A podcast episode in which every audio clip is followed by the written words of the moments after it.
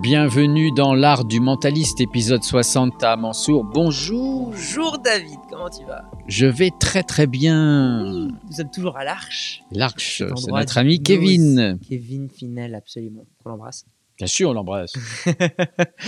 Euh, Aujourd'hui, nous parlons d'un truc que d'ailleurs j'avais vu en plus euh, en formation. Mhm. Euh, ici, c'est les émotions. Ah, les émotions. Il faut déjà définir ce que c'est qu'une émotion parce qu'on parle, on parle toujours de la peur, du dégoût, euh, de la colère, de la joie et la tristesse. Mais c'est pas tout à fait ça chez toi. C'est ça. Pas, alors, c'est pas juste Chez les mentalistes, c'est pas ça. C'est pas juste chez moi. C'est dans, dans beaucoup de travail de recherche. C'est ça. Euh, alors, les émotions, ça va être une, une- une réaction. Mhm. une, une chose que vous allez vivre qui va vous permettre d'interagir avec votre, euh, votre entourage et de vous adapter à différentes situations. L'idée globalement.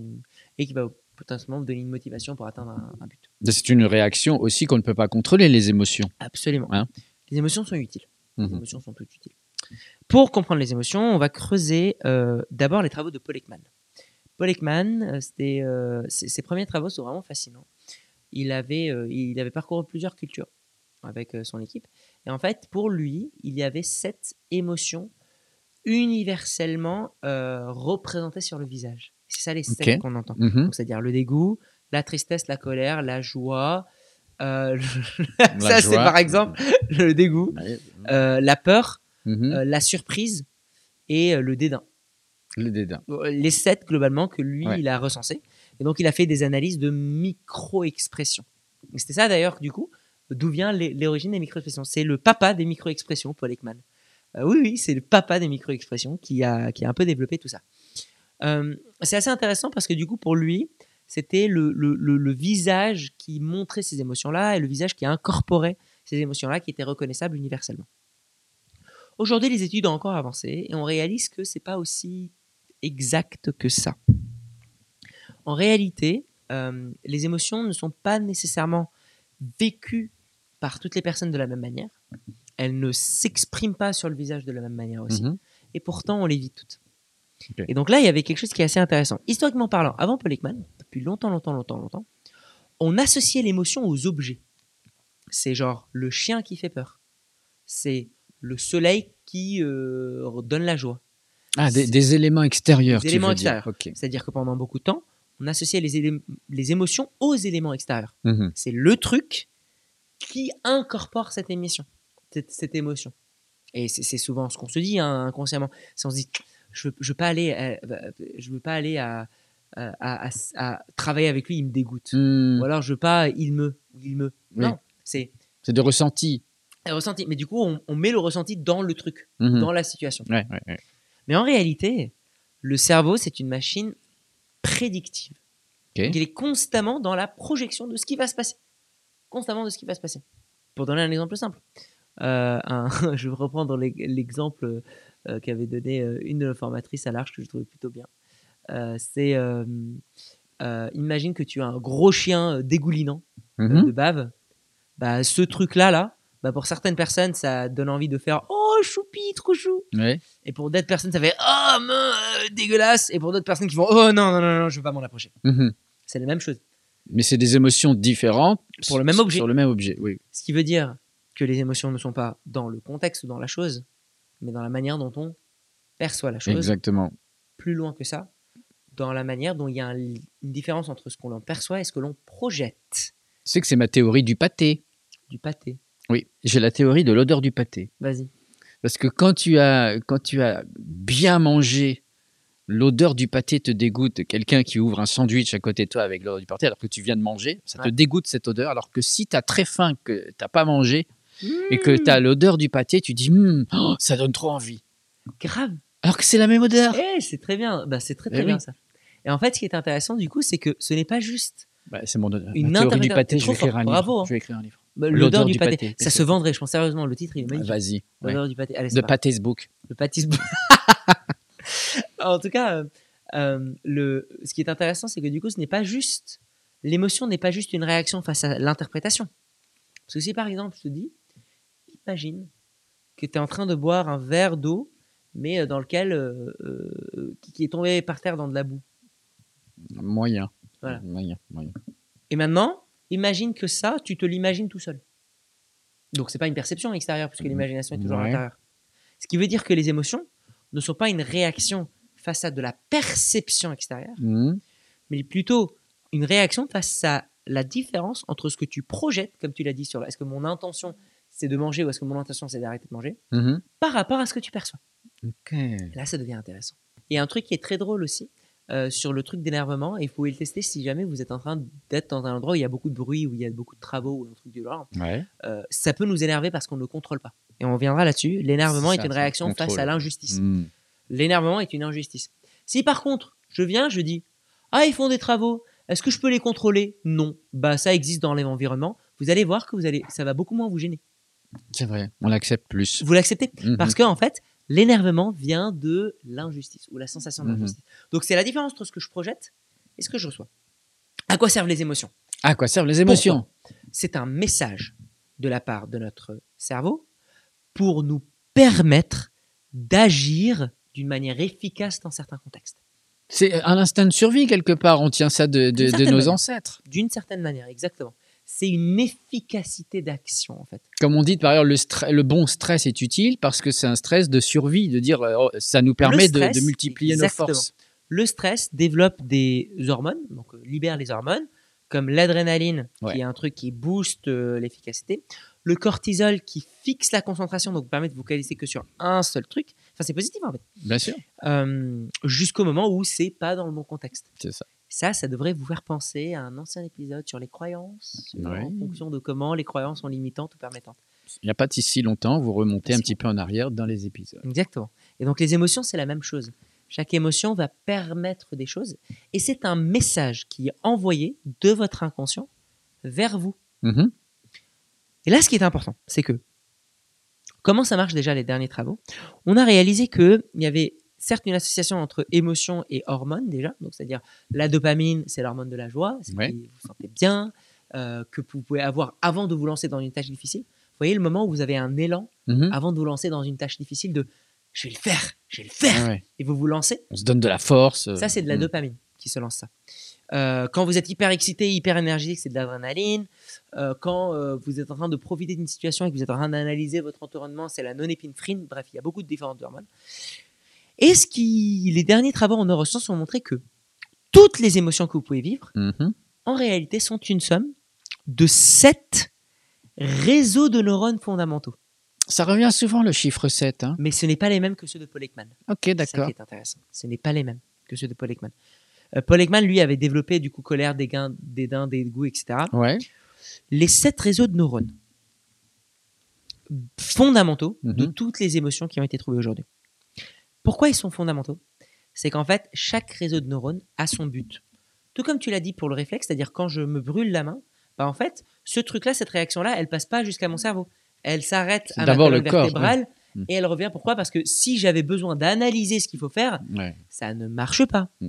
C'est comme, imaginez que vous avez euh, des parents et ils voient leur gamin en train de courir devant la bagnole. Mhm. S'ils font pas le non mon chéri, et ils le prennent immédiatement. Et s'ils font attends laisse-moi réfléchir pour voir ce qui se passe, ah bah non c'est mauvais. Mhm. C'est mort, c'est baf direct et C'est souvent, euh, c'est l'amygdale d'ailleurs qui gère ça, non? L'amygdale, oui, L'amygdale, exactement. oui. Euh, C'est un, peu le- c'est un peu le vigile de, de notre cerveau. hein. Il dit stop. Voilà. exactement. Et les émotions sont une réaction du système 1. Ça te Mhm. rappelle un épisode? Bien sûr. Système 1, système 2, les deux sûr. manières de penser. Le système 1, c'est pour le rappeler, euh, tous les travaux de Daniel Kahneman qui disait on a deux manières de réfléchir. Système 1 qui est impulsif, émo- émotionnel et, et rapide. Mhm. Et ensuite le système 2 qui est lent, réfléchi, analytique. Et en fait, heureusement qu'on n'est pas tout le temps analytique, justement dans les situations de- Mm. difficiles. Imaginez pareil, euh, il y a quelqu'un qui, qui vous apporte un cadeau et vous avez besoin d'analyser la situation avant d'être euh, joyeux et de le remercier. Ouais. C'est complètement Bah absurde. oui, c'est ça. Alors, tu m'offres un truc qui est emballé avec du papier brillant. Hmm, je comprends. C'est un cadeau. Oh, mais merci, c'est un cadeau. C'est ça, c'est absurde. ah oui, ça retarde la vie, hein, quand Ah, même. c'est clair. Ouais. Donc c'est bien qu'on soit émotionnel aussi. Ok. Donc les sept réseaux de neurones fondamentaux, ils ont réalisé que chacun avait un objectif particulier, un Mhm. but très précis. Les sept sont dans l'ordre la peur. Ouais. À quoi sert la peur? Selon toi, à quoi sert À chaque fois, je vais te poser la question. À quoi sert la peur?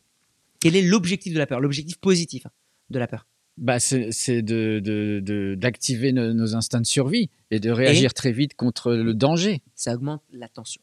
Ok. Ça développe L'attention, d'accord. L'attention. Vous voyez le moment où vous avez peur, il y a votre attention qui, est tic, tic, tic, tic, Oui, qui coup, bouge dans hop, tous les voilà. sens. Le côté alerte. Pourquoi?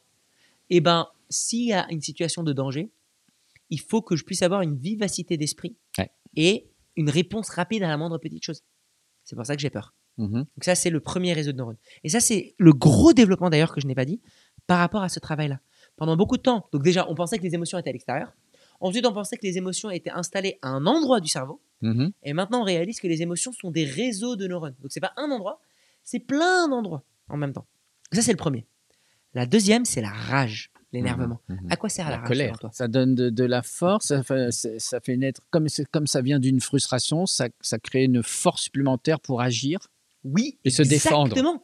Ça pousse à agir. Ah, très Pas bien. nécessairement se défendre, mais pousse à agir. Ok. Euh, selon l'analyse transactionnelle, euh, l'énervement ou la colère est une réaction face à la sensation d'injustice. C'est ça. ouais. Injustice envers l'autre, injustice envers moi-même. Et la rage, vous voyez l'énervement? Qu'est-ce que vous avez envie de faire? Vous avez envie de taper dans des choses. Ouais. Parce que ça vous pousse à agir. C'est ça. Et d'ailleurs, hein, les dernières recherches, et ça c'est fascinant, ont montré que il ne peut y avoir créativité s'il n'y a pas frustration. C'est beau, hein? C'est vrai, comme il ne peut pas avoir de créativité s'il n'y a pas d'ennui. Exactement. L'ennui permet la créativité aussi. Et donc, l'émotion nécessaire à ça, c'est la rage. La rage, c'est le Euh, je, je dois agir, je Mm. dois agir. Ouais. Contrairement à la peur, qui n'est pas nécessairement je dois agir, c'est je dois observer pour être sûr Ça. que tout se passe. Ouais. Ok. Ensuite, nous avons troisième émotion qui est le soin. Prendre soin d'eux. Le soin, c'est une émotion? Exactement. Ah, Et ça, c'est particulier. Intéressant. Ah oui. À quoi sert selon toi le soin? Le soin de soi, tu parles? Le De tout en général. Le soin, prendre soin d'eux. D'aimer Alors, il y a différents niveaux d'aimer. Ouais. Tu, tu vois un bébé, par exemple, devant Ouais. toi. Comment est-ce que tu le prends? Tu fais pas genre un Oh, attendez, par où Si, je le porte? ça. je, oui, oui. je fais gaffe à Bah, mes donc, doigts. et donc tout. de protéger la vie. Exactement. Et euh, justement, de protéger les choses fragiles. Ok, d'accord. Cette sensation-là est une émotion. Et tu le Hmm. remarques. Quand tu vois un petit chaton, ou quand tu vois quelqu'un de blessé, ou quand tu vois un bébé. De sauver alors presque. C'est ça. Et qu'est-ce que ça te met à. Comment ça te pousse à agir? Mhm. Ça te pousse à agir avec, Soin, avec euh, attention. attention et re- recul et, méfiance. Oui, ok. Avec prudence. Prudence, Prudence. c'est ça. C'est une émotion. Hein. Tu ressens un espèce de petit balbutiement Oui, c'est vrai. Oui, oui. Euh, D'ailleurs, une étude a, a- a- a été étudiée de, tu sais pourquoi est-ce que dans les, dans les films euh, Pixar, etc., tu sais, on trouve les personnages mignons, on leur donne des gros yeux, genre le chat de Shrek. Oui, le côté oh, c'est tout mignon. Pourquoi Oui, est-ce que les gros yeux sont... C'est parce que ça crée l'empathie. Euh, oui, mais pourquoi? Les dernières études qui ont montré, c'est Oh, qu'en fait, euh, chez un bébé humain, donc que l'on considère comme étant fragile, donc c'est bien d'en prendre soin parce qu'on veut procréer, et donc c'est bien de oh, faire gaffe à- à- aux besoins de ces petits trucs-là, de ce petit machin, parce que sinon il crève parce qu'il est fragile.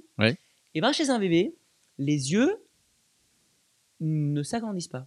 Le visage, oui. Enfin, et le corps, oui. Ah, je sais, parce que l'œil, en fait, ne vieillit pas. Il a la taille euh, de, sa- de, la- de notre naissance à la Exactement. mort. Et donc, Tout, le, tout grandit autour. Donc, ce qui veut dire, c'est que notre cerveau a associé, en tout cas c'est le modèle qu'on a aujourd'hui, notre cerveau a associé bébé à gros yeux, petite tête, Mhm. et donc tout ce qui a gros yeux, petite tête, C'est mignon. c'est fragile, c'est mignon, et donc je protège. Et tu vois, et on le remarque d'ailleurs dans les, dans, les, dans les films, ou même autour de vous, Dans les animés quand on japonais. montre quelque chose de, de mignon, quelle est la réaction des gens? C'est « Oh Je me referme sur moi-même pourquoi je me referme? C'est que je veux pas lui faire du mal. Ça permet de faire attention à ce truc-là fragile. Hmm, c'est cool comme émotion quand même. Ah, carrément. ouais, Voilà. ouais. Ensuite, nous avons la quatrième émotion qui est le jeu. Jouer. Ah, ça me fait plaisir. Le jeu est une émotion. L'émotion de vouloir jouer, qu'est-ce qu'elle te met? Et j'aimerais que vous pensiez, tous les moments où vous avez envie de jouer, qu'est-ce que ça vous donne envie de faire? Tester des trucs. Mhm. Ah, j'ai envie, j'ai envie, Oui, j'ai envie de faire ça. Oh, j'ai envie. de- Oh, c'est mignon, il y, a, il y a un petit bouton qui. Ça, c'est ça l'émotion jeu. Mhm. C'est c'est le La de curiosité, la découverte. Exactement. Tester des trucs. Super. Cinquième émotion, le désir. Ah, bah, Pas le besoin. désir. Voilà, Ah. désir, mais même d'un point de vue sexuel aussi. c'est Oui, la le même chose. plaisir, le désir. Ah bah, pas que plaisir. L'objectif, c'est quand même de procréer, de mettre en place une action qui est nécessaire pour. Aussi. Donc le désir, il est là, il est important. C'est OK, cette personne-là ou ce truc-là, je veux me relier avec elle. Important que je crée un lien fort. Voilà. Euh, sixième émotion, la recherche. La recherche, une émotion. recherche. La recherche, la- la- dans le sens, la curiosité. Chercher, Chercher. chercher, chercher autour de toi. Et là, tu remarques que justement, il y a un peu de curiosité là-dedans. Ouais. Quand tu es dans un mode de je cherche, j'explore, Ouais. c'est un état émotionnel aussi. Ouais. C'est le moment où tu explores, tu agrandis ton territoire. Et tu es en mode, tu es focalisé à Ouais. explorer. Le jeu, c'est je teste, donc j'apprends. La recherche, c'est j'explore et j'ouvre. Mhm. Et le dernier, c'est la panique et le chagrin. Une seule, un seul et même réseau de neurones Ah qui bon? fait les deux. La Panique panique, et et le chagrin. chagrin. Bah, tu remarques, quand tu es en panique, qu'est-ce que tu fais? Ah, tu, tu, Tu sais plus quoi faire, t'as les idées qui partent dans Oui, tous les sens. Ouais. Qu'est-ce qui se passe quand tu es, en chagrin? Bah, t'es t'es submergé par, par des sensations, des Par émotions. Et, et la tu, même chose tu, tu perds pied. Exactement. Ouais. C'est les deux. Donc tu as besoin de te reconcentrer, d'être focus. se concentrer. La panique et, et le chagrin, c'est des moments où en fait, ça te laisse le temps pour subir et vivre ces différents trucs. Mhm. Ce qui est intéressant du coup, c'est qu'ils ont réalisé que toutes les émotions que l'on vit sont un mélange de plusieurs de ces réseaux de neurones. C'est comme s'il y avait sept briques de Lego et après, à partir de ces sept briques de Lego là, on pouvait combiner toutes les autres. Ok. Genre, par exemple, bah, l'amour, ce serait un mélange entre du soin et du désir. Hmm. Euh, le, la créativité, ça serait un mélange entre du jeu et de la rage. Mhm. euh, et de la recherche, le, etc., etc. Tous ces états émotionnels-là seraient un mélange de ces différents états neurones. C'est assez fascinant. hein. Bah oui, intéressant. Pour aller plus loin dans les émotions, ce qui est important du coup à comprendre, c'est qu'une émotion du coup est une réaction. Ça a trois phases, une émotion. C'est la phase de charge, Mhm. ça prend du temps pour se charger. C'est je capte tous les différents trucs. Mhm. Je réceptionne. Ça a une phase de tension Ouais. où elle est active Ouais. et ça a une phase de décharge. C'est là où on arrive sur un truc magnifique. C'est qu'une émotion a besoin d'être déchargée, sinon elle crée des blocages. Et là, on arrive dans le monde des traumas, Je comprends. des dépressions, etc. Il as faut vécu quelque chose. exprimer les choses. Moi, j'aime bien le mot expression parce que si tu le découpes, Ouais. ça fait expression, sortir sa pression. Sortez sa pression. Mais c'est très très bien. C'est justement. L'expression artistique, par exemple, l'écriture, la communication avec l'autre, etc. Expression, sortez votre Expression. pression. Bah, c'est très très bien ça. Euh, c'est exactement cette phase-là. Et en fait, souvent, ce qui se passe, c'est qu'on a réalisé que par l'apprentissage, par la culture, etc., on te dit non, il faut pas pleurer, il faut pas être en colère, il faut Oui, c'est Gardez ça. ça en soi. Oui, oui. Et la manière dont on peut l'imaginer, c'est imaginer que vous avez un, un tapis euh, chez vous, Mhm. vous êtes en train de nettoyer chez vous, là il y a un truc euh, qui s'est cassé, et vous dites ah bon ok, allez je vais le nettoyer, je vais le mettre sous le tapis. C'est ça. Et c'est pas grave, je l'oublie. Au bout d'un certain temps, le tapis est tellement fort Hmm. que d'un seul coup, vous allez trébucher sur le tapis. Et je dis bien trébucher. Ouais. Et ça, c'est tous les moments où, je sais pas si vous avez déjà vécu ça, mais vous passez une journée incroyable et d'un seul coup, vous vous sentez hyper mal. D'accord. Vous, ouais. vous voyez ces moments-là où, où Ouais. parfois, tu sais, c'est cool, machin, et d'un seul coup, je me dis, pourquoi je pense à- au truc d'hier? Pourquoi je pense à quand j'avais 11 ans et me- merde, je me sens mal. Ah oui, ça sort de nulle part Ça comme sort de ça. nulle part. Ouais, ouais. Et ben c'est ça, c'est t'as trébuché en fait sur ton tapis qui est devenu Parce que ça n'est jamais sorti auparavant. T'as caché le truc. Elle a été Ah. cachée et à un moment donné, il y a eu des associations d'idées qui ont fait que pouf, t'as trébuché dessus. Mais c'est un peu les étapes du deuil aussi. C'est-à-dire qu'il faut passer toutes les étapes, aussi violentes soient-elles. Mais euh, quand c'est passé une fois, ça ne revient plus. On s'est laissé traverser par l'émotion. Il faut être une sorte de canal d'émotion. Et en fait, c'est là où il faut absolument comprendre quelque chose de fondamental. C'est que pendant beaucoup de temps, on considérait que les émotions négatives parce qu'elles ne permettaient pas de rationaliser. Mhm. Effectivement, on a dit, on a le système 1 qui est émotionnel, le système 2 qui est rationnel. Sauf que sans le système 1, on ne serait pas efficace dans la vie. Tu Ouais. l'as dit. Si je réagis pas rapidement, si je ne peux pas. Euh, la tristesse d'ailleurs, le fait de, de, de pleurer, de se mettre mal, on est moche. Mhm. Et du coup, il y a certains psychologues qui disent le fait de se mettre moche éloigne les gens euh, qui ne nous connaissent pas et rapproche les gens qui nous connaissent. Mhm. Donc, Ça crée une sélection. ça crée une sélection. Parce que tu vois quelqu'un dans la rue, et peut-être que tu l'as déjà vécu, tu vois quelqu'un Mm. dans la rue euh, qui mord, qui machin, peut-être pas trop envie de. Peut-être t'as envie par empathie, mais t'es calme avec elle, t'es pas en Ouais, train de l'engueuler. Ouais, Tu n'as pas envie de l'engueuler. Cette émotion-là permet justement de laisser du temps Mhm. à ce trauma-là de vivre. Bref. Bah, en général, de toute façon, les émotions, même négatives, elles, alors, elles sont là pour aider le chose. cerveau quand même. Moi, j'aime pas le mot négatif positif, on va plutôt en psychologie et en thérapie parler d'émotions agréables ou désagréables. Ok, Parce que toutes les émotions sont positives. On se dit, ça. ah, c'est c'est négatif d'avoir peur, non? Sans la peur, justement, tu Oui, serais pas oui, attentif. le cerveau ne crée pas des choses inutiles. Voilà, Exactement, Tout est, pour utile, que- sinon elles n'existent pas. Donc c'est forcément qu'il faut s'en servir à bon escient. Exactement. C'est pour ça qu'on va parler d'agréable et désagréable. Mhm. Mais pour ces émotions-là, comme elles génèrent des hormones, comme elles activent le cerveau dans un certain endroit, bah, il faut qu'elles puissent décharger ce qu'elles ont mis en place pour qu'elles puissent revenir à un état normal. Mhm. Si vous ne faites pas ça, ça va s'accumuler. C'est ce qui fait que parfois certaines personnes sont hyper agressives. Tu vois, les personnes qui ne peuvent pas prendre de retour. Pourquoi? Parce qu'il y a eu tellement de frustration qui a été accumulée Mhm. qu'il n'y a plus. en fait, ça passe immédiatement sur la phase agressivité Ouais, ouais, ouais. parce que ça n'a pas été déchargé. Ouais, c'est des réactions. euh. Et là, je vais vous donner un exemple. Alors, Vous êtes en train de travailler avec un collègue. Mhm. Ok? Peut-être que vous avez déjà vécu ça avec votre famille ou autre. mhm, Vous aimez pas la manière dont il bosse. Il est un peu arrogant, il vous écoute pas et tout. Ça vous saoule, ça vous saoule, ça vous saoule. Au bout d'un certain temps, vous dites bon, je vais prendre mon courage à deux mains, je me concentre et tout. Et là, vous allez lui dire, vous lui dites ce que vous pensez et il vous engueule. Ouais. Et ça part en, en- en délire et vous dites, mais c'est mort. Euh, De toute façon, il m'écoutera jamais. C'est horrible, je peux pas bosser avec lui. mhm. Vous avez tous vécu ça? Ah, bah, bien sûr. j'ai vécu ça, voilà. Analysons cette situation-là. Mhm. Souvent, quand on fait ça, comment est-ce qu'on le fait? On le fait de manière hyper émotive. Ouais. On va, on lui dit Écoute, j'ai un truc à te dire. Bon, bah voilà, tu me saoules. Ouais. Tu me saoules, Bernard. Parce que vraiment, voilà, la dernière fois, euh, la, dernière fois, on avait bossé ensemble, t'as pas fait ça. Quand t'as fait le truc, et l'autre, il se fait Oh, bah non, mais c'est toi et machin. Et ça part en explosion. Ouais. Et nous, on se dit après quoi? Qu'on a fait notre job, qu'on lui a dit, on a pris notre courage à deux. Ouais. Analysons ça d'un point de vue émotion. C'est le tutueur. Hein. c'est le tuteur. Mais analysons ça d'un point de vue émotionnel. Qu'est-ce qui est en train de se passer à ce moment-là? En réalité, il est en train de se passer deux choses à la fois. Mhm. Il y a certes le côté, vous avez envie d'avancer, vous avez envie qu'il change pour que vous puissiez collaborer ensemble, mais aussi en même temps, il y a aussi votre décharge émotionnelle. Ah, deux choses qui se télescopent. Sauf que ça ne marche pas. La décharge émotionnelle elle est là pour vous. Mhm, La décharge Pas pour les émotionnelle, autres. elle n'est pas là pour obtenir un objectif. mhm. Donc, ce qu'il faut faire dans un feedback, c'est si je veux lui dire quelque chose, c'est d'abord, je vis l'émotion en moi. Ça me frustre, bah je l'accepte cette frustration-là. J'en parle à un pote, je purge. C'est pour ça qu'on dit c'est bien de purger cette émotion-là.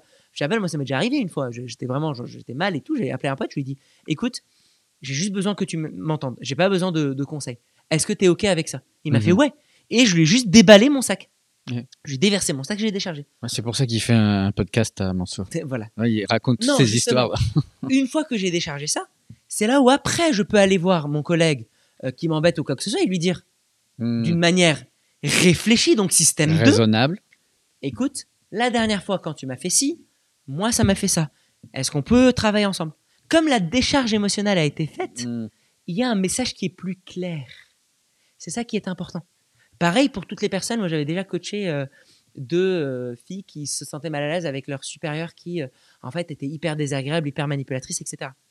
Et en fait, euh, ils m'ont dit oui, mais je leur ai- eh, on lui a déjà dit, elle écoute pas. Peut-être Mhm. ça vous est déjà arrivé de, j'ai déjà dit à la personne, elle change pas. Oui. Mais comment est face est-ce que à vous un lui avez dit?